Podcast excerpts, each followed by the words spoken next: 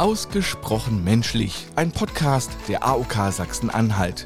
In verschiedenen Podcast-Serien sprechen wir über Themen, die uns alle bewegen. Jederzeit und auf allen Streaming-Plattformen.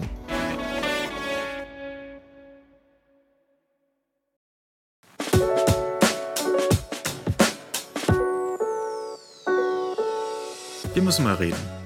Über ein Leben mit chronischer Erkrankung, mit Behinderung und über Selbsthilfe. Ausgesprochen menschlich. Selbsthilfe auf Sendung. Ein Podcast der AOK Sachsen-Anhalt.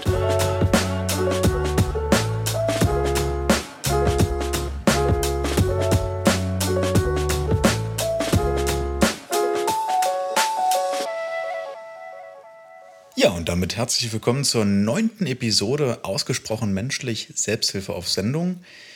Mein Name ist Robert Grützke und in jeder Episode spreche ich mit Menschen über ihre Erfahrungen in der Selbsthilfearbeit. Ähm, Infos und Hinweise zum Podcast im Allgemeinen und der jeweiligen Episode im Speziellen findet ihr in den Show Notes. Da gibt es auch Kontaktmöglichkeiten für Feedback, Anregungen. Schaut da am Ende gerne mal rein. Wir reden heute über STI, über sexuell übertragbare Krankheiten. Und dazu habe ich einfach mal zum Einstieg fünf Fakten mitgebracht. Erstens, sexuell übertragbare Krankheiten werden mit STI abgekürzt. Das steht für den englischen Begriff Sexually Transmitted Infections. Sie beschreiben Infektionskrankheiten, die hauptsächlich, aber nicht ausschließlich über sexuelle Aktivitäten übertragen werden. Dazu zählen zum Beispiel Hepatitis, Herpes und HIV. Die Zahl von STI-betroffenen Menschen nimmt tendenziell eher zu. Die WHO schätzt, dass sich pro Tag etwa eine Million Menschen mit einer STI infizieren. Dazu gehören auch Infektionen, die leichte Beschwerden hervorrufen, etwa Herpes. Weltweit sind Chlamydien die am meisten verbreitete Geschlechtskrankheit. Jährlich werden etwa 89 Millionen neue Infektionen gemeldet. HIV ist nicht gleich AIDS. HIV ist eine Immunschwäche und macht den eigenen Körper anfällig gegenüber Krankheiten. Bleibt HIV unbehandelt, kann sich daraus AIDS entwickeln. HIV- und AIDS-Betroffene sehen sich auch heutzutage noch mit starken Vorurteilen konfrontiert, die meistens aus Ängsten und Unwissenheit resultieren. Deshalb kurz und knapp ein Zitat. HIV ist nur durch Blut- und Sexualkontakt übertragbar, nicht durch Hautkontakt, Essen oder über Gegenstände. Tja, und damit komme ich schon zum ersten Gast der heutigen Sendung. Mir gegenüber sitzt Sven Waminski, der 1991 die AIDS-Hilfe Magdeburg mitgründet und 1993 deren Geschäftsführung übernimmt. 2005 wird er Landesgeschäftsführer der AIDS-Hilfe Sachsen-Anhalt. 2012 übernimmt er außerdem einen Lehrauftrag am Universitätsklinikum Magdeburg. 2017 klettert er von der Landes- auf die Bundesebene und wird Bundesvorstand der Deutschen AIDS-Hilfe.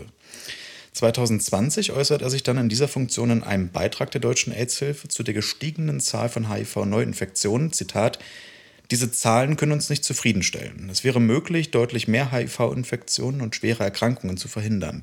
Nun drohen stattdessen Rückschritte und Schäden, weil die Corona-Pandemie Lücken bei den Testangeboten reißt. Es gilt jetzt dringend, mit zusätzlichen Ressourcen gegenzusteuern, denn die Corona-Pandemie wird uns noch erhalten bleiben und darf nicht dauerhaft die Maßnahmen gegen HIV behindern.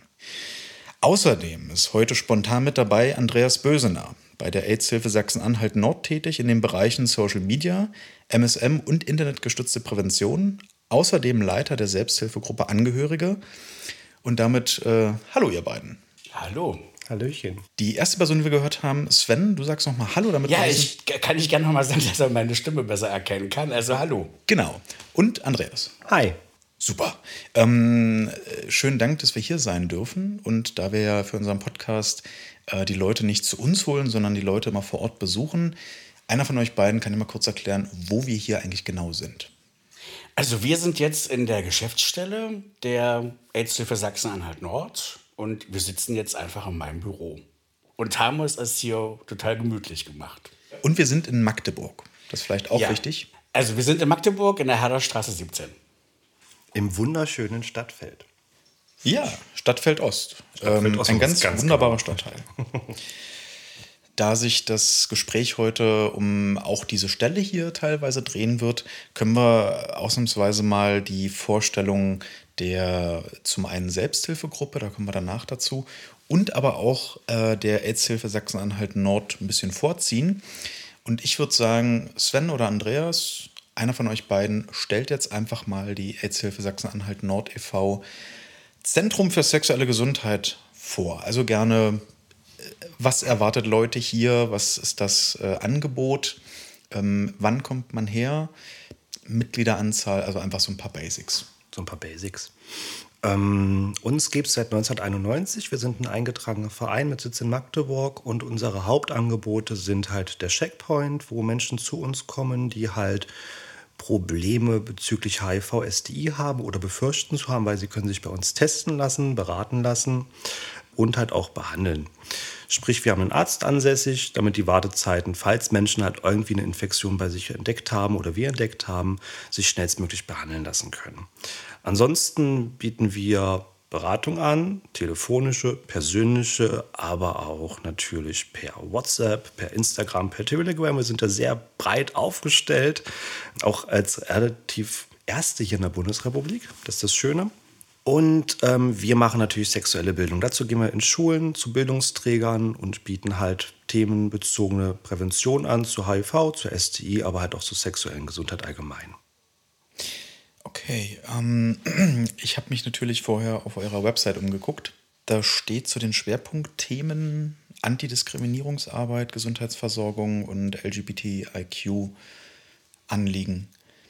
Ähm, wie sieht eure Antidiskriminierungsarbeit aus, beziehungsweise welcher Art von Diskriminierung sehen sich eure Klientinnen und Klienten ausgesetzt?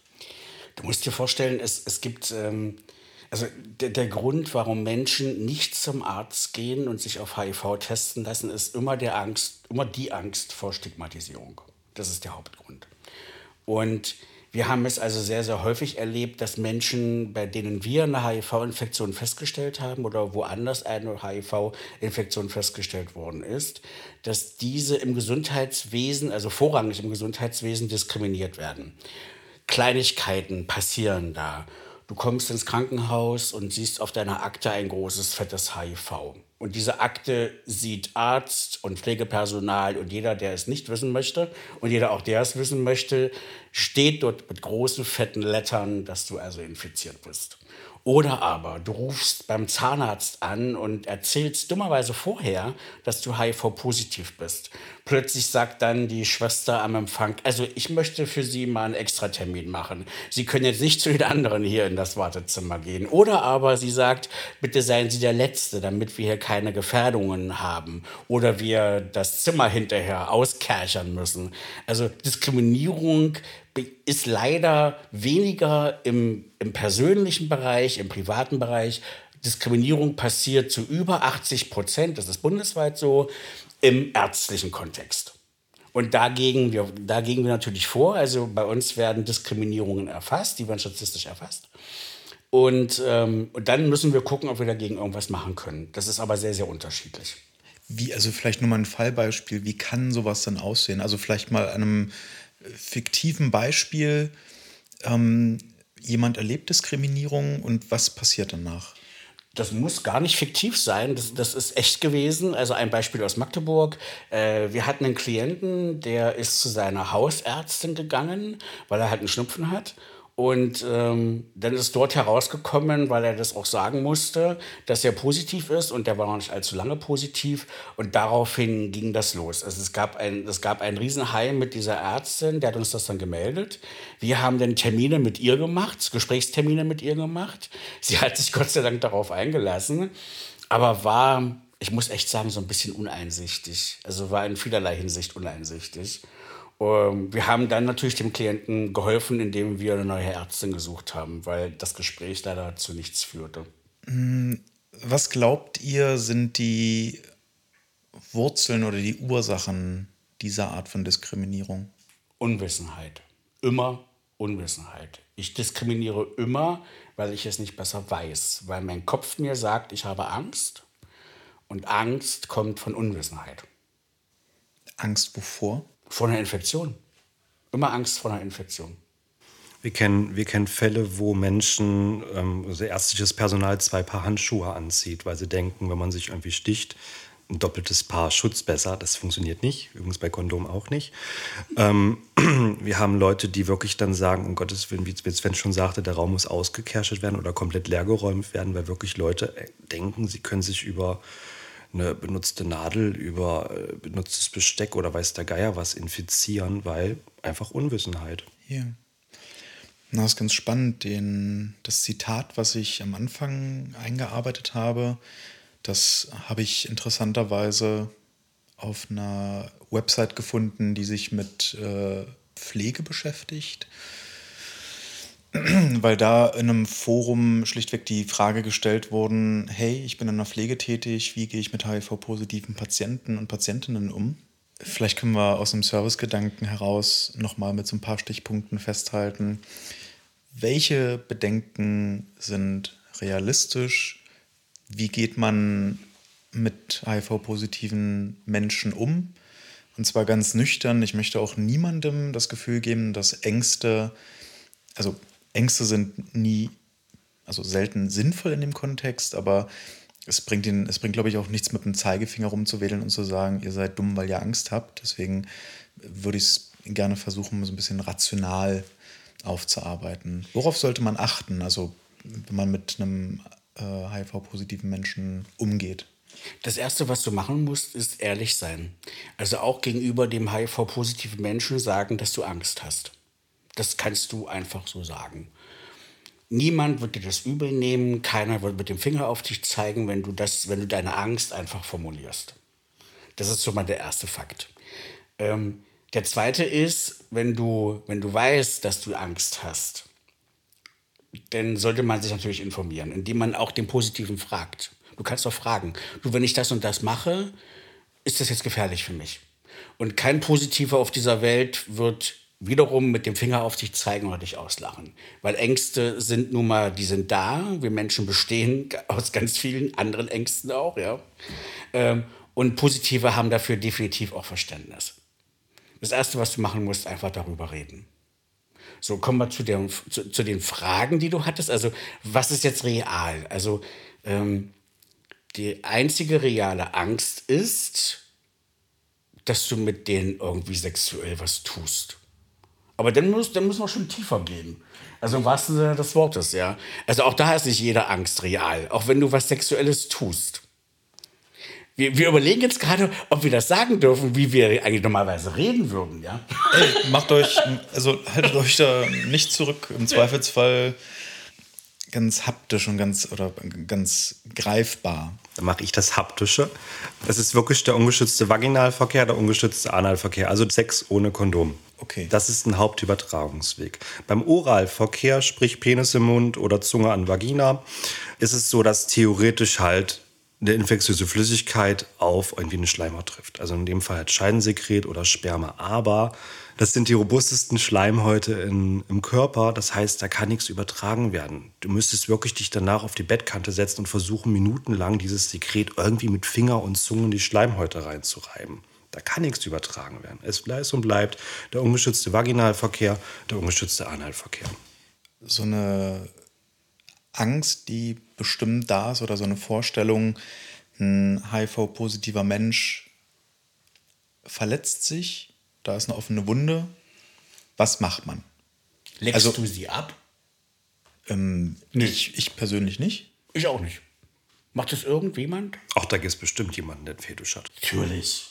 Aber auch davon geht also, natürlich keine Gefahr das, aus. Das Blut hat ja die Eigenschaft, durch unser Herz nach außen zu pumpen. Ja? Und damit reinigt es natürlich unsere Wunde.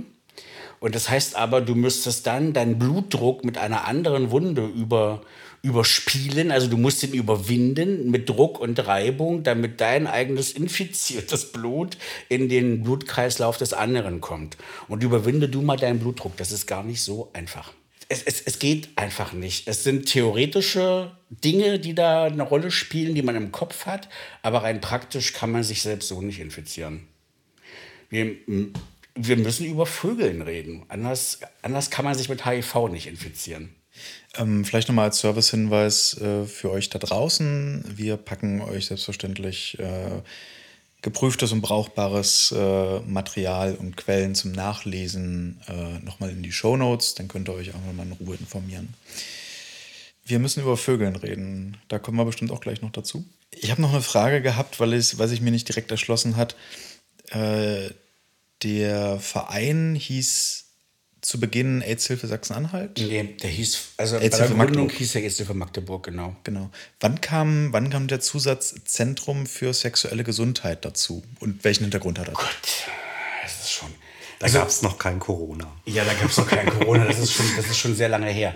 Ähm, wir haben, wir haben die, dieses Zentrum für sexuelle Gesundheit kam, oh Gott, ich mal, wann war die, ich, ich muss mal Bambi kurz angucken. Ich glaube, ich glaube, das war Kon Ende 2018. Wir hatten irgendwie Ja. 2017, glaube ich, eine Klausurtagung, wo wir. Genau, das war oder, 2017, ja. Oder 2016, wo wir den Claim dazugenommen haben, sagen, wir sind die AIDS-Hilfe Sachsen-Anhalt Nord, das Zentrum für sexuelle Gesundheit.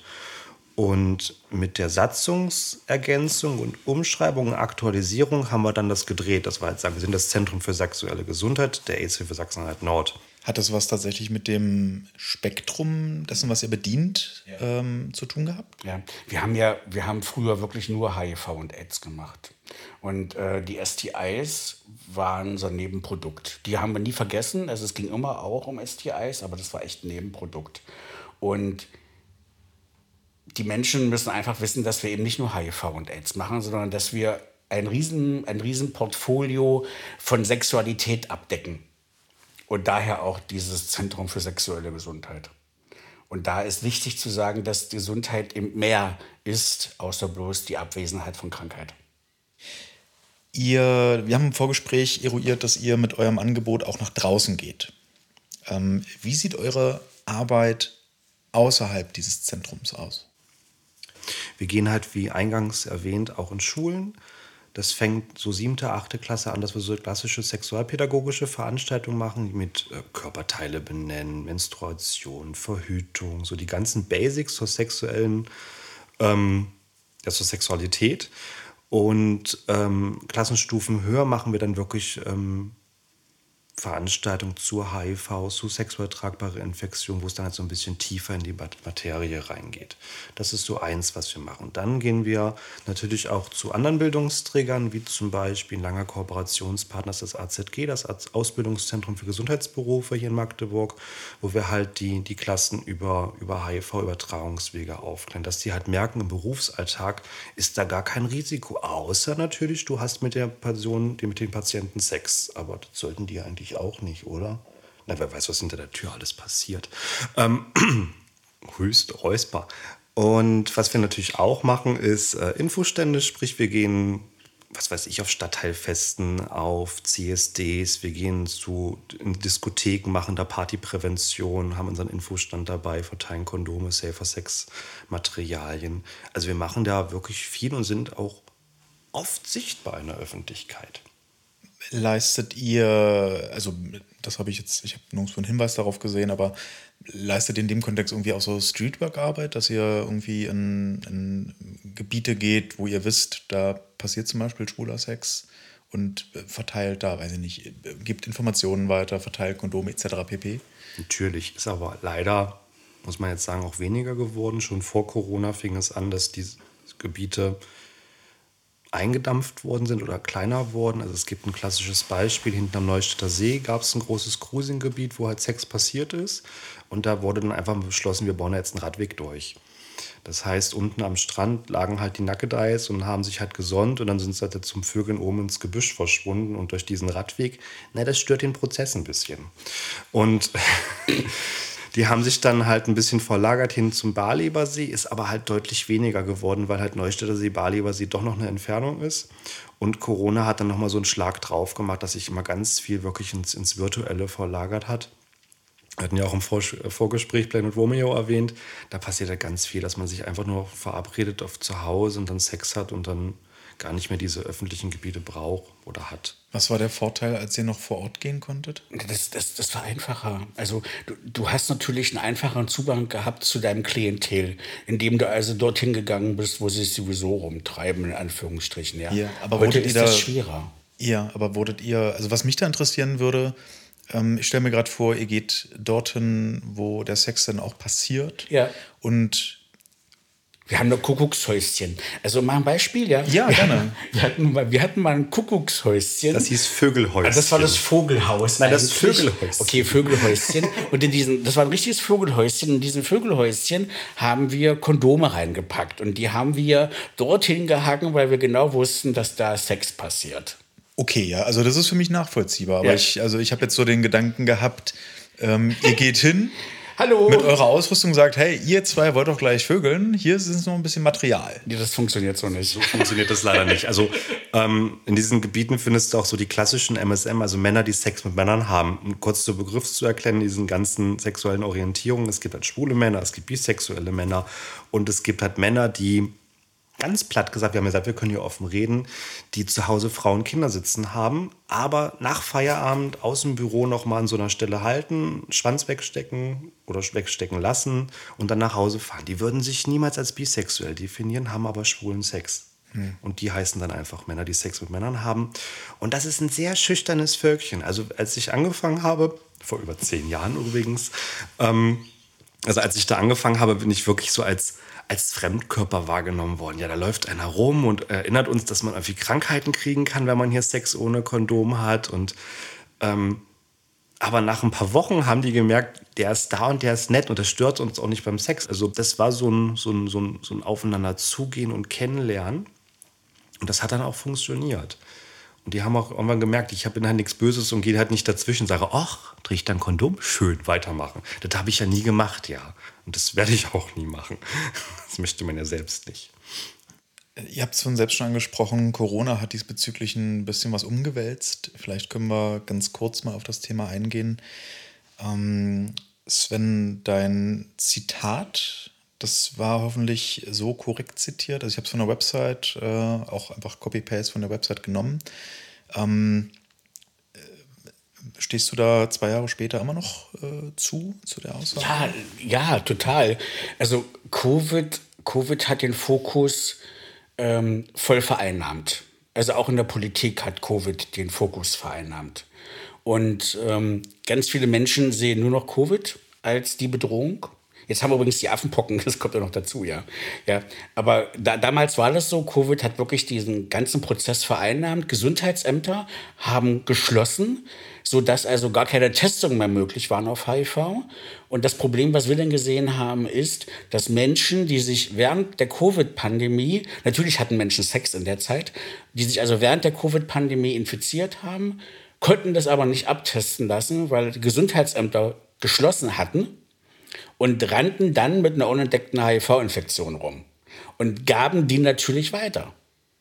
Das heißt, heute ist das, ist das, ist meine Befürchtung immer noch da, dass wir im Jahre 2023 aufwachen werden und werden beim RKI Zahlen sehen, die uns nicht gefallen. Das ist eigentlich so das, ich sag mal in dem Kontext so das Worst-Case-Szenario, oder? Also, dass man äh, Infektionen diesbezüglich auch gar nicht mehr nachvollziehen kann. Naja, also du, brauchst bei HIV, musst es ja auch nicht nachvollziehen. Also äh, es, ist- es ist halt schwierig, ja. Ähm, du steckst dich halt an, du merkst das natürlich nicht. Es ist kein Schnupfen, der sich äußerlich bemerkbar macht. Du merkst es natürlich nicht und steckst dann halt andere an. Weil andere sich eben auch nicht schützen. Also das ist jetzt nicht äh, die Schuld dessen, der sich angesteckt hat und das weitergibt, sondern da geht es immer um Eigenverantwortung. Wenn du dich selbst schützt, dann schützt du damit natürlich auch andere, ja. Also Insofern ist das jetzt kein, kein Plädoyer äh, gegen den Menschen, der das weitergibt, sondern einfach ein Plädoyer, wenn ich an mich denke in diesem Fall, dann ist an alle gedacht, ja. Wenn jeder an sich denkt. genau. Ja, das ist ein doofer Satz. Ich wollte ihn nicht sagen. Ich, ich finde das einen ganz schrecklichen Satz, aber im, der, im Gesundheitsbereich funktioniert ja sogar. Ja, also ich meine, nur weil irgendwas schon tausendmal zitiert wurde, ist es ja deswegen nicht falsch, ja. Ja. Ich meine, äh, Schiffssegel werden irgendwie seit 10.000 Jahren auf die gleiche Art gebaut und das hat ja einen Grund, das funktioniert halt. Und, und jetzt kam eben Affenpocken dazu, das ist das nächste. Und äh, das ist eher so ein Alarmsignal, was Affenpocken anbelangt. Das ist eher auch schwierig. Ja, bei Affenpocken fand ich zumindest interessant in der Berichterstattung, dass man die äh, Stigmatisierung von, von Affenpocken betroffenen Menschen so ein bisschen, also dass es da so ein bisschen Erinnerungen gab an die große AIDS-Hysterie so Mitte und Anfang der 80er. Es ist nicht nur ein bisschen, sondern die war da. Also Menschen haben das genauso ausgesprochen. Menschen haben deutlich gesagt, wir haben hier einen neuen, einen neuartigen Virus, der vorrangig schwule Männer betrifft. Das ist das Wording aus den 80ern. War das bei euch hier im Zentrum auch ein Thema? Ich gucke beide an. Das ist Megathema, weil wir hier angefragt werden, ob wir impfen können. Gegen Affenpocken. Ja, und wir können nicht impfen, weil es keinen Impfstoff gibt. Jedenfalls nicht in Sachsen-Anhalt. Also es gibt schon Impfstoff, aber nicht für Sachsen-Anhalt. Also wir haben jetzt 260 Dosen in Sachsen-Anhalt und die werden nur an die verimpft, die betroffen sind oder an direkte PartnerInnen. Wir haben 260. Ja, du hast richtig gehört, 260. Nicht 1000, sondern. Nein, 260 für Ganz schön wenig für so viele Einwohner. Es gibt eine Arbeitsgruppe auf Bundesebene, die sich mit diesen Impfdosen beschäftigt hat. Und äh, man hat also nicht genug Impfdosen eingekauft. Und man musste dann festlegen auf RKI, also Robert-Koch-Institutsebene, zusammen mit den Ländern, wer welche Impfdosen bekommt. Und man hat das an Zahlen festgemacht. Also man hat vor, im Vorfeld schon geguckt, wie viele Infektionen gibt es in welchem Bundesland. Und danach wurden dann die Zahlen also die Impfdosen sozusagen berechnet. Und da Sachsen-Anhalt eine sehr, sehr kleine Anzahl hatte von, von Betroffenen, haben wir in etwa 260 Impfdosen bekommen. Das reicht aber halt nicht für eine Präventivimpfung. Ja? Also das, das, hat, das reicht für eine, für, für eine PrEP sozusagen, dass man also zur Infektion äh, die Impfung gibt, damit man hofft, dass der Krankheitsverlauf milder verläuft. Aber es reicht eben nicht für eine Präventivimpfung. Da brauchen wir entschieden mehr. Also für Sachsen-Anhalt bräuchten wir mindestens dreieinhalbtausend Dosen für eine Präventivimpfung.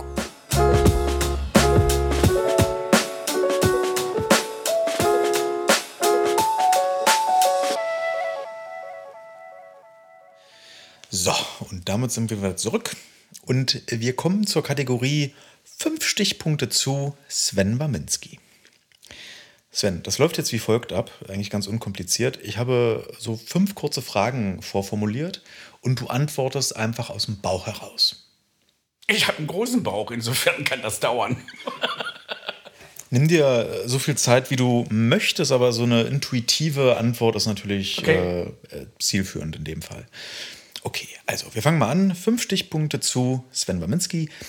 Sven, wie erklärst du Menschen den Begriff sexuelle Gesundheit? Ich habe es vorhin, glaube ich, schon gesagt, Gesundheit ist nicht unbedingt nur die Abwesenheit von Krankheit.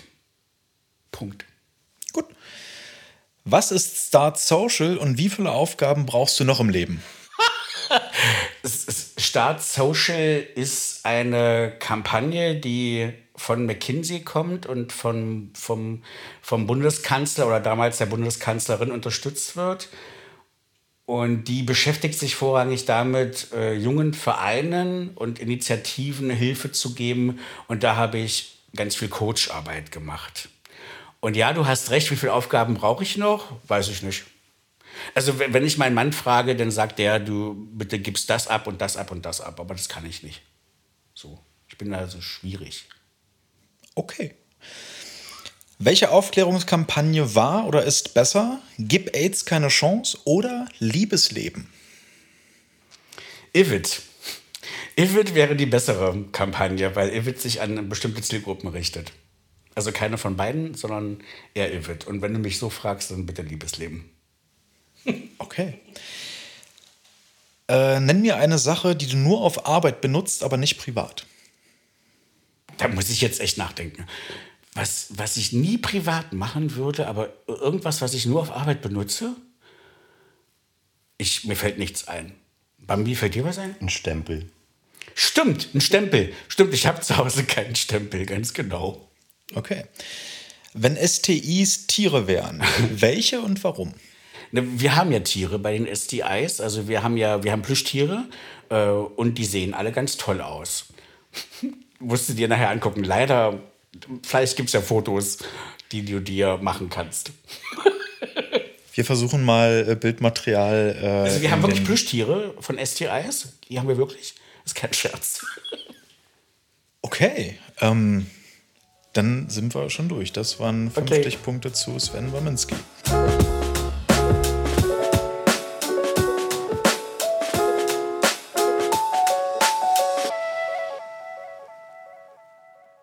Andreas, wir bleiben kurz bei dir. Mm, du leitest die Selbsthilfegruppe Angehörige. Und ich glaube, der volle Name ist wahrscheinlich Angehörige von, von Menschen mit HIV. Von Menschen mit, okay, ange, du leitest die Selbsthilfegruppe Angehörige von Menschen mit HIV. Korrekt. Ähm, Was ist das für eine Selbsthilfegruppe? Wo, also wie ist das Einzugsgebiet? Wo kommen die Menschen her? Wie lange gibt es die schon? Stellen uns die Selbsthilfegruppe einfach ein bisschen vor.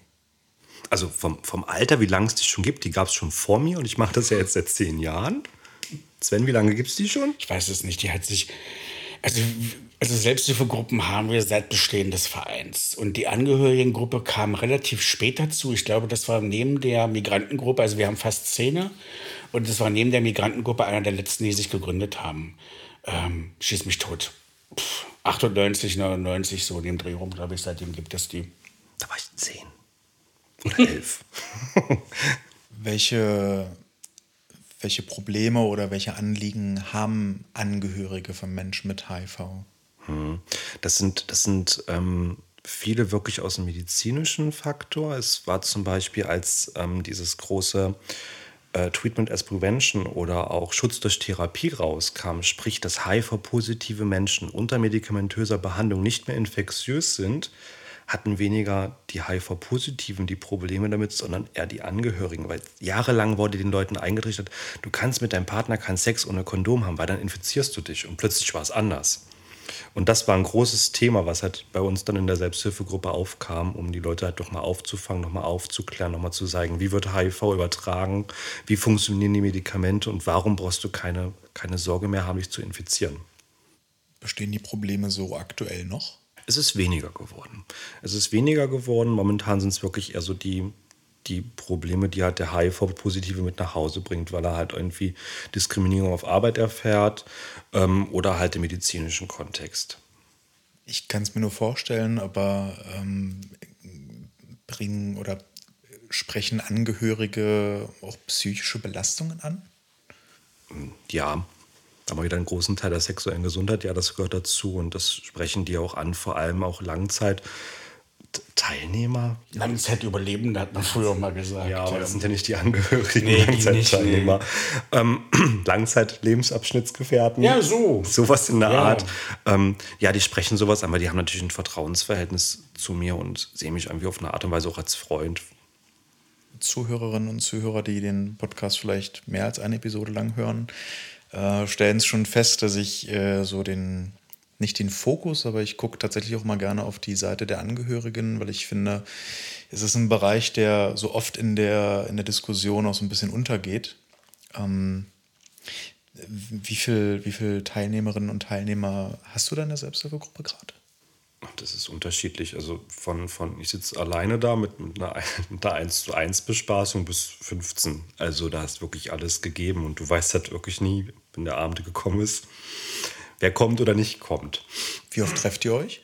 Ähm, einmal pro Monat momentan. Und äh, findet darüber hinaus, also es gibt ja Selbsthilfegruppen, ähm, da ist es, sagen wir mal, ein Gesprächsabend, ein Treffen im Monat. Und es gibt ja auch Selbsthilfegruppen, wo, sagen wir mal, eher Aktionen geplant werden, wo man zusammen weggeht, etc. Ähm, welche Art Selbsthilfegruppe ist das?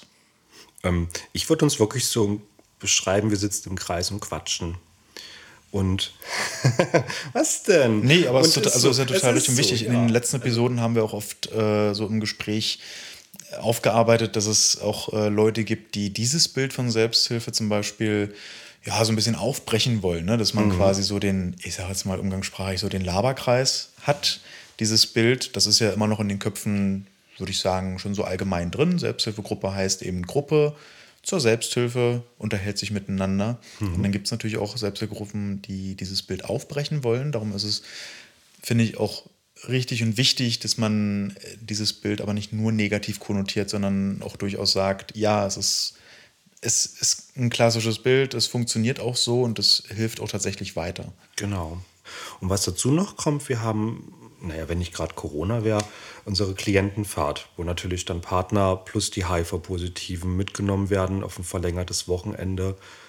Ähm, irgendwo in der Bundesrepublik ein schönes Ziel gesucht wird. Das macht unsere Kollegin Biggie ähm, unter anderem. Und dann halt ein schönes Wochenende verbracht wird, inklusive halt tollen Ausflügen, aber halt auch ähm, Arbeitseinheiten, wo halt nochmal die Themen besprochen werden, die oben aufliegen. Genau, und, und das ist ähm, gruppenübergreifend. Also da kommen dann zu dieser Klientenfahrt, kommen dann wirklich Leute aus allen Gruppen, die wir haben und treffen sich dann da und tauschen sich aus und halt fahren weg. Und man muss einfach wissen, dass, dass, dass gerade Menschen mit HIV, wenn die aus dem Migrationsbereich kommen, und das sind ganz viele bei uns, äh, die haben kein Geld. Die haben sprichwörtlich keine Kohle und könnten sich solchen Ausflug niemals leisten, wenn wir das nicht finanzieren würden. Und für die ist das ein, ein, ein absolutes Abschalten von ihrem Alltagsscheiß, den sie sonst so um sich rum haben. Das ist, das ist ein Abschalten auch von den eigenen Kindern, weil dann die Kinder extra von uns bespaßt werden. Da kommen Erzieher dann mit und die kümmern sich dann auch um, auch um die Kinder. Und die können wirklich dann mal Dinge machen, die sie sonst nie tun könnten. Übrigens hat das die AOK mal so nebenbei. Danke an die AOK. Ja, danke an die AOK. ähm, es es ist, es ist kein Muss, dass ihr das erwähnt, aber es ist natürlich äh, nee, nice to have. So. Aber es ist natürlich nice to have. Ähm, also vielleicht hätte es auch eher an eine andere Stelle gepasst, aber wie wichtig ist für eure Klientinnen und Klienten Anonymität und der die Versicherung, dass sie bei euch anonym bleiben können? Oder könnt ihr das sicherstellen? Lebenswichtig. Das ist absolut lebenswichtig. Das ist essentiell, ohne Ende essentiell. So, Punkt. Das ist wirklich so. Also, wenn wir haben, also, das fängt ja im Checkpoint an, dass wir niemanden fragen, wie er heißt und niemand fragen, wo er herkommt. Das ist ja absolut anonym. Und damit geht's los. Und natürlich ist es so, dass die Anonymität bei einer längeren Betreuung, die wir dann ja auch anbieten, wenn es dann so sein sollte, die verschwindet natürlich irgendwann, indem sich da Beziehungen aufbauen zwischen den Menschen. Aber grundsätzlich ist es essentiell, dass wir die verschwiegensten sind, die es gibt. Also mal ein Beispiel für dich. Ähm, wir grüßen niemals zuerst auf der Straße. Weil mein Gesicht ist nicht unbekannt und von manchen vielleicht hier auch. Und wenn dann ein anderer mich kennen sollte, dann wird eins und eins zusammengezählt. Ah, die kennen sich, der hat ihn gegrüßt, äh, der hat wohl HIV. Hatten wir alle schon mal gehabt. Insofern sind wir nicht die Ersten, die grüßen. Wir warten immer, bis wir gegrüßt werden und dann grüßen wir auch zurück oder umarmen uns oder wie auch immer. Also es ist wirklich mega wichtig, dass wir verschwiegen sind ohne Ende. Das ist aber vielleicht ein guter Stichpunkt. Wir, ich hätte natürlich schon mal vorhin bei der Vorstellung äh, der Aidshilfe nochmal näher eher nachfragen können, aber jetzt bietet es sich ja vielleicht auch irgendwie auch an. Ähm, skizzier uns doch mal oder gerne auch beide ähm, mit, also wann kommt man her und wie ist das Prozedere, wenn man herkommt? Also einfach nur mal, damit man ähm, sich vorstellen kann, wie es hier abläuft, welche Möglichkeiten man hat mal einmal so ein bisschen on Detail. Hm.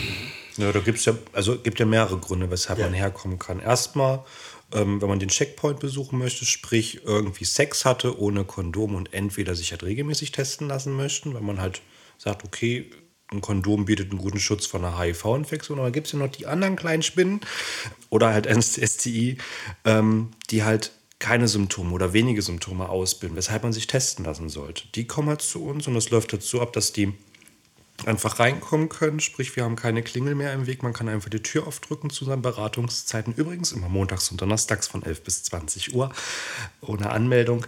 Ähm, die kommen dann an, kriegen einen Fragebogen in die Hand gedrückt. Das läuft alles rein digital. Und nach dem Beratung, äh, nach dem Fragebogen wird dann einfach das Beratungsgespräch geführt, wo halt geklärt wird, was gab es überhaupt für einen Grund, ähm, zu uns zu kommen, äh, was war das Risiko, wie lange liegt das Risiko zurück, weil ja verschiedene Testungen auch verschiedene diagnostische Fenster besitzen. Und nachdem das Beratungsgespräch dann durch ist, so circa 15 bis 20 Minuten dauert das, finden dann halt die Testungen statt. Und das kann halt Testung auf HIV, auf Syphilis, auf Chlamydien, Hepatitis A, B und C, Tripper und weiß der Geier so, was es noch alles gibt, sein. Okay. Das wäre so das eine. Dann, dann ist es vorgekommen, ähm, dass, dass Frauen vor der Tür standen mit ihrem Partner. Die kommen gerade von der, ja, von der Schwangerschaftsuntersuchung und äh, Frau ist schwanger und die Ärztin hat gerade mitgeteilt, dass sie HIV-positiv ist. Und damit lässt man dann die Menschen einfach alleine und dann stehen die hier vor der Tür. Und ähm, dann müssen wir gucken, wie wir damit umgehen. Oft ist es leider so, das ist auch leider schon so oft vorgekommen, dass äh, die Frauenärztin keinen Bestätigungstest gemacht hat und sie wahrscheinlich vergessen hat, dass jeder ELISA-Test bei einer Schwangeren zu einem Ergebnis führt, nämlich zu einem positiven. Aber das heißt nicht, dass die Frau positiv ist, sondern stehen die hier völlig verunsichert da und wir können sie meistens auch beruhigen. Ja. Ein ELISA-Test? Ja, es, also du musst vorstellen, es, es, also es gibt zwei, zwei Testvarianten beim Bluttest. Der eine ist der ELISA und dann gibt es den zweiten, das ist der Western Blood-Test. Und der ELISA-Test ist ein Antikörpersuchtest und der springt halt relativ schnell an. Der kann auch mal das falsche Antikörper finden und springt dann an. Und wenn er angesprungen ist, dann muss man einen Western Blood-Test machen und der sucht dann tatsächlich die, das HIV-Virus.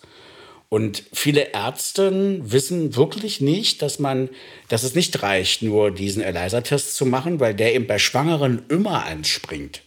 Also wenn du schwanger bist und kommst her und wir machen mit dir einen Test, dann ist der definitiv positiv.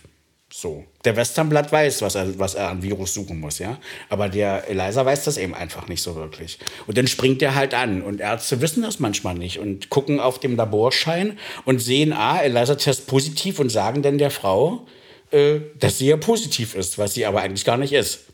Hatten wir also schon ein paar Mal leider in, unseren, in unserer Geschichte, dass denn hier Pärchen da sitzen und völlig verzweifelt sind.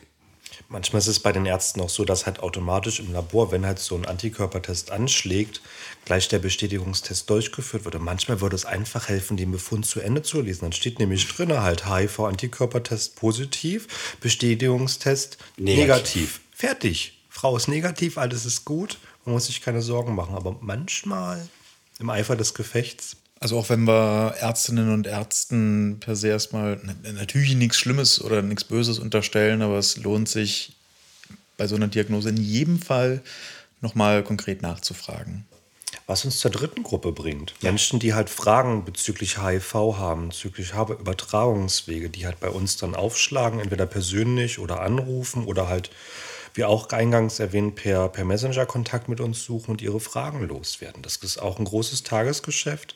Wir haben auch die bundesweite Telefonberatung, die wir unter anderem mitbetreuen. Wie viele AIDS-Hilfen machen damit? 120 AIDS-Hilfen gibt es in Deutschland und ich glaube, es sind 30, die bei der bundesweiten Telefonberatung mitmachen. Und verschiedene Dienste übernehmen. Wir machen, sag ich mal, montags von, von 16 bis 18 und das heißt, alle bundesweiten Anrufe landen bei uns hier in Magdeburg und werden dann halt von uns abgearbeitet. Und das sind halt so Fragen von, ich bin am Wochenende in so eine Prostituierte reingerutscht, weiß nicht, wie das passieren konnte, oder in so eine Sexarbeiterin, über, ähm, ich habe gerade ein positives Testergebnis bekommen, was mache ich jetzt? Also das sind wirklich so die, die Fragen, die kommen können, und natürlich auch viele, viele mehr.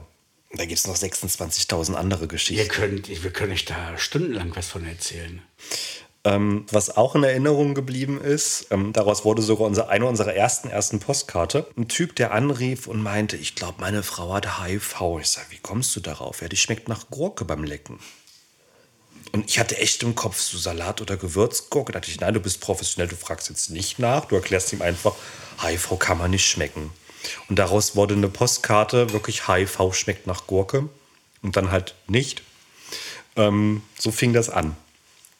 Ihr seid äh, beide unfassbar sympathische Menschen und ihr geht mit dem Thema echt unverkrampft und, und locker zielführend auch um. Aber mich beschäftigt seit ein paar Minuten schon die Frage, was macht's mit eurem Privatleben? Ich spreche jetzt nicht konkret von eurem äh, Sexleben, das geht mich nichts an. Aber was macht die Arbeit hier mit eurem Privatleben? Weil ich mir zumindest vorstellen kann, dass wenn man so oft mit diesem Thema konfrontiert wird, nicht nur durch die, sagen wir mal, durch die eigene Tätigkeit, sondern vor allem auch durch die Ängste von anderen Menschen, dass das irgendeine Reaktion ähm, hervorruft. Ist das die Stelle, wo ich jetzt grüßen darf? Hallo Hasi, ich bin im Radio oder im Podcast. Das hat sich verändert. Also das hat sich wirklich verändert mit, mit dem Tag, wo klar war, dass die antiretrovirale Therapie wirkt und Menschen nicht mehr zwingend sterben müssen an HIV. Vorher war das war das anders. Das kennt Bambi ja noch nicht. Also Andreas kennt diese Zeit nicht. Ich kenne sie noch. Ähm, wo eine Diagnose, die ich jemand gegeben habe, ähm, zum Tod führte. Und wo Menschen, die herkamen in der Betreuung, wo ich genau wusste, ich habe vielleicht sieben Jahre, sechs Jahre, acht Jahre mit dem Menschen und dann werde ich ihn bis zum letzten bitteren Ende begleiten müssen. Das war eine andere Zeit, so wie sie heute ist. Heute ist es für mich entspannter und damals war das schwieriger. Also ich gehöre auch zu einer Generation, die Freunde verloren hat und wo dann nicht mehr viel überblieben von den Freunden, die ich hatte, weil sie halt an AIDS gestorben sind. Das ist eine völlig andere Zeit, als wie sie heute ist. Heute ist es wirklich entspannter. Was hat diese Zeit mit dir gemacht? Ach Gott. Ähm, De Demut, würde ich sagen, wirklich Demut vor dem Leben und Demut, dass man gesund sein kann. Das hat es mit mir gemacht. Und dankbar ähm, für Zeit, die ich mit Menschen verbringen darf. Andreas, was hat die Arbeit mit dir gemacht? Ich habe ich hab hier angefangen und wurde nach der zweiten Woche direkt zu so einem STI-Kongress geschickt das weiß ich noch, mitten in Berlin im Roten Rathaus. Und da gab es einen riesigen Saal, wo so auf 15 Meter Breite so richtig hässliche Bilder von STIs gezeigt worden sind. Und das war so der erste Moment, wo ich sagte, ich habe den Sex haben. Nie wieder. Und mein damaliger Partner hat dann irgendwie so wirklich vier oder sechs Wochen, war nichts mehr im Bett, weil ich dachte so, Gottes Willen, du kannst alles machen. Und wir hatten eine offene Beziehung. Ähm, das heißt, was, was bringt ihr alles mit und was kann er alles mitbringen? Und ich dachte so, nee, kriegst nur Krankheiten. Und das hat sich ein Glück irgendwann auch mit, dem Wissen, mit dem Wissen, was ich mir erarbeitet habe, ein, Glück auch gelegt.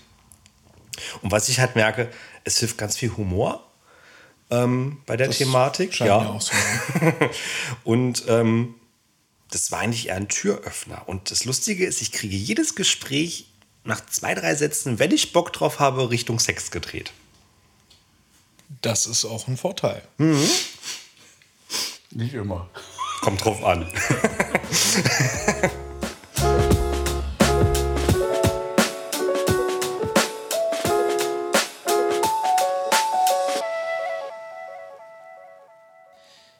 ich habe ihn natürlich im Vorfeld ein bisschen äh, wie üblich einmal durch die Suchmaschinen äh, gejagt. Mensch, ein Redakteur, der sich vorbereitet, ey, das bin ich überhaupt nicht mehr gewöhnt. Dass wir das noch erleben dürfen. Dass wir das erleben dürfen. ähm, ich will das auch nicht allzu sehr auswälzen, weil ich auch glaube, dass es sonst äh, mehr in Meinung als in, in Fakten geht. Aber ähm, die erste Sache, die ich gefunden habe unter dem Eintrag News, also eher so aktuellere Nachrichtenbeiträge dazu, waren Hasskampagnen durch religiöse Gruppen, hm. ähm, meistens christliche Gruppen, aber auch andere, die AIDS und HIV mit äh, oder als Zitat Zorn Gottes hm. ähm, bezeichnen. Und das ist ja nun auch gar kein neues Phänomen. Es ist pro forma, aber macht das was mit euch? Nein, das macht nichts mit mir. Das tut mir leid für die Menschen, die das so sehen, dass sie, dass sie eine Erkrankung äh, von Gott gegeben äh, definieren. Und das heißt auch, dass wenn sie von Gott gegeben ist, dass man nichts dagegen tun kann. Ja? Also sie, sie ergeben sich sozusagen ihrem Schicksal. Das tut mir für die Menschen leid. Also wir haben ja sogar schon irgendwie den Spaß, wenn wir bei Stadtteilfesten stehen und wenigstens einen AIDS-Leugner am Stand haben, dass es kein guter Stand war. Also es kommt wirklich mindestens. Aber das gibt's. Es ja. gibt ja, es gibt immer einer, der sagt, ja, ihr seid für eine Pharma gepimpert und ihr macht das nur wegen der Pharmaindustrie und HIV gibt's nicht und das ist ja, ja alles nur Spuk und erlogen. Aber das gibt's ja bei Corona genauso, dass da Leute durch die Gegend ziehen und sagen, das ist alles nur erfunden und. Ihr scheint euch sowas ja auch nicht zu Herzen zu nehmen. Also nein, tue ich nicht. Das ist mir, das ist ganz weit weg von mir. Also mehr kriegen wir halt die die andere Seite zu hören, dass die Leute halt wirklich sich freuen und es gut finden, dass es uns gibt, dass es wirklich einen Ort gibt, wo man hingehen kann und ähm, das Thema ganz niedrigschwellig, ohne Tabus und ohne irgendwelche Stigmas behandelt wird. Es ist ja auch ein Safe Space gewissermaßen, ja, ne, den definitiv, definitiv. Und nicht nur ein Safe Space für, für sexuelle Gesundheit, auch ein Safe Space für LGBTIQ. Definitiv. Sternchen. Sternchen. Für alle Sternchen. Oh, das war so süß für alle Sternchen. Bezüglich der öffentlichen Darstellung, ähm, da kann ich ja aus, meinem, aus meiner Rolle als äh, Filmafficionado auch nicht raus. Filme wie Philadelphia, damals mit mhm. Tom Hanks. Ähm, man kennt ihn vielleicht noch, Tom Hanks spielt einen, äh, ja, einen AIDS-Patienten, einen HIV-Positiven. Er hatte AIDS. Und man skizziert in dem Film zumindest oder zeichnet seinen ja, akuten körperlichen Verfall, mhm. auch überdramatisiert, glaube ich, stark nach. Mhm. Waren solche Filme oder speziell dieser, ich will es jetzt nicht daran festmachen, aber war sowas damals eher hilfreich? Also ich glaube vom Alter her, Sven, da kannst du mir noch eine Auskunft geben. Ähm, also ohne. Ja. Ähm, also war Zeitzeuge, weißt du? Also war sowas damals eher hilfreich oder hat das die Leute noch mehr aufgewühlt? Das war hilfreich. Das war insofern hilfreich, dass es, ähm, dass es medial einen, einen Blick bekam, den es damals einfach nicht hatte. Und insofern war das auch ein guter Film. Und es ist immer noch ein guter Film, muss ich sagen. Es ist immer noch ein guter Film. Auch wenn man heute das nicht mehr so drehen könnte, weil die Geschichte eine andere ist. Aber es war ein geiler Film. Es war wirklich ein geiler Film. Und der hat wirklich geholfen, das, das Ding wirklich in die Öffentlichkeit zu bringen. Hier. Gibt es äh, heutzutage, oder habt ihr den Eindruck, da hole ich jetzt wieder euch beide dazu, ähm, obwohl, Andreas, wenn du was zu dem Film Philadelphia sagen willst, dann bist du herzlich eingeladen, aber du hast, glaube ich, die Zeit nicht so aktiv mitbekommen, wenn ich es jetzt richtig verstanden habe. Nochmal, ich bin 88er Baujahr, ja, also ich habe nicht mal die DDR richtig mitgekriegt, da habe ich, hab ich in die Windel geschissen. Gibt es denn heutzutage was Vergleichbares? Gibt es heutzutage, ähm, sagen wir mal, Filme, Serien etc., die das Thema vielleicht auch konstruktiv, positiv anfassen und äh, medial beleuchten oder vielleicht auch wieder ins mediale Licht rücken. Gibt es da was, was ihr vielleicht empfehlen könntet? Wenn nicht, ist ja auch nicht schlimm, dann recherchiere ich selbst. Es gibt, ähm, also das ist witzig, wir machen wieder anderthalb, also zum, der erste Zwölfte ist ja der Welt-Aids-Tag und ähm, anlässlich dieses Welt-Aids-Tages machen wir eine Aktionswoche. Unter anderem halt auch einen Kinoabend im Moritzhof. Werbung! Und ähm, haben uns dieses Jahr für einen Film entschieden, der, muss ich überlegen, wer wüsste es, der irgendwie heißt. Und ähm, das ist total lustig, der ist aus, ähm, von 2019 ist der Film. Und der spielt halt nicht auf dieses ganze alte AIDS an, sondern auf Vorurteile, auf falsche Übertragungswege. Es geht irgendwie darum, dass irgend so ein Typ HIV-positives Blut in eine Milch spritzt und diese Milch irgendwelchen Kindern zu, ähm, zu trinken gibt und die Leute plötzlich total fassungslos sind und sagen, um Gottes Willen, wie bringen wir jetzt diese zwölf Wochen Wartezeit, das diagnostische Fenster halt rum, ähm, bis man sich testen lassen kann. Das ist ähm, ziemlich spannend und da ist ziemlich viel Krude drin. Mal, mal gucken, wie er ist. Also ich kann bisher nur einen Trailer, ich kenne nur die Beschreibung. Ich weiß auch nicht, ob ich den empfehlen werde zum Schluss, aber so liest sich das und sieht sich das erstmal ganz gut an, weil halt wirklich so, so Mythen aufgestellt werden, die dann natürlich auch gebrochen werden. Den Titel und womöglich eine kleine Beschreibung und einen Trailer packen wir euch in die Show Notes. Ähm, äh, ihr habt es gerade schon selbst aufgemacht. Äh, am Ende unserer Episoden sprechen wir nochmal ganz kurz über die Aktionstage der jeweiligen Themen. Ähm, am 1. Dezember jährlich ist der Welt-Aids-Tag. Der wird seit 1988 veranstaltet. Und ja, im Mittelpunkt stehen, zumindest so im Groben und Ganzen, es gibt zwar immer äh, verschiedene Mottos und verschiedene Fokusthemen, aber so der übergeordnete Tenor ist, äh, die Rechte von HIV-positiven Menschen so ein bisschen in den Mittelpunkt zu rücken. Ähm, ja, das Symbol ist die bekannte rote Schleife. Richtig. Aber generell glaube ich für, also das Symbol für die, äh, für HIV und AIDS, aber eben auch stellvertretend für den Tag. Und äh, ja, was, was bedeutet für euch äh, der Welt-AIDS-Tag? Was, was veranstaltet ihr? Ist es für euch anstrengend? Weil, du hast auch schon gesagt, äh, es kommt dann so einmal im Jahr äh, wieder die mediale Aufmerksamkeit. Was bedeutet für euch der Welt-AIDS-Tag und was veranstaltet ihr? Arbeit. der bedeutet Arbeit. Also für Sven ganz viele Interviews, die er führen muss. Und wenn dann. Also ja, wenn, wenn dann. Das ist ja eher seltener geworden in den letzten Jahrzehnten. Also früher war der Welt jetzt wirklich Großkampftag. Also auch für mich. Da habe ich dann wirklich 24 Stunden gearbeitet und bin zu einem Fernsehsender zum nächsten gefahren und habe hier ein Radiointerview und hier ein Zeitungsinterview. Das ist nicht mehr so, hat man vorhin schon angesprochen, dass es medial eher runtergekocht wird. Aber für uns bedeutet der grundsätzlich eine Menge Arbeit, weil das ist der einzige Tag im Jahr, wo wir auch präsent sein können. Also nicht nur, ja, wo wir anders präsent sein können. Genau, und deshalb, also letztes Jahr haben wir damit begonnen, ähm, schon so ein bisschen innerhalb der Pandemie eine Aktionswoche auf die Beine zu stellen. Und dieses Jahr führen wir das fort, indem wir halt verschiedene Aktionstage mit verschiedenen Themenschwerpunkten hatten. Also ich will noch nicht so viel teasern, aber wir werden wieder den Kinoabend haben.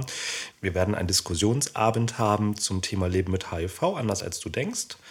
Ähm, wir werden wieder auf dem Weihnachtsmarkt die Vereinshütte besetzen. Zwei Tage lang werden dort Glühwein äh, verspenden. Wir werden dort Glühwein verspenden, Infomaterialien verteilen, Ges Gespräch mit den BesucherInnen führen ähm, und noch so zwei, drei andere Sachen. Aber da lasst euch überraschen und guckt einfach auf unserer Website, wenn es soweit ist. Okay. Ähm, tja, dann sind wir am Ende der Episode angekommen und zum Ende einer Episode habe ich immer noch eine letzte Frage an meine Gäste und Gästinnen. Äh, Sven, ich fange bei dir an. Beschreib bitte Selbsthilfe in einem Wort. Was bedeutet für dich Selbsthilfe in einem Wort? Lass ruhig das äh, vorangegangene Gespräch äh, kurz runterdampfen und das Kondensat ist ein Wort. Und zwar welches? Okay, mein, mein Kondensat wäre Gemeinschaft.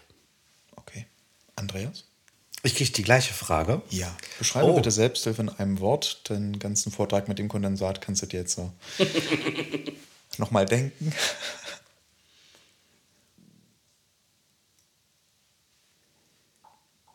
Hilfe. Gut.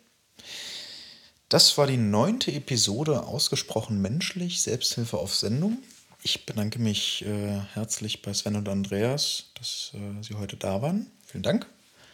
Ähm, ich bedanke mich bei euch, dass ihr zugehört habt. Äh, ich hoffe, ihr kommt äh, gesund, munter durch den Herbst, durch den Winter und alle anderen Jahreszeiten.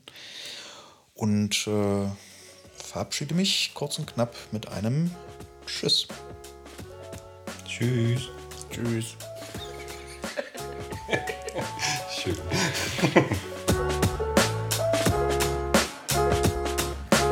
Ausgesprochen menschlich, Selbsthilfe auf Sendung ist ein Podcast der AOK Sachsen-Anhalt.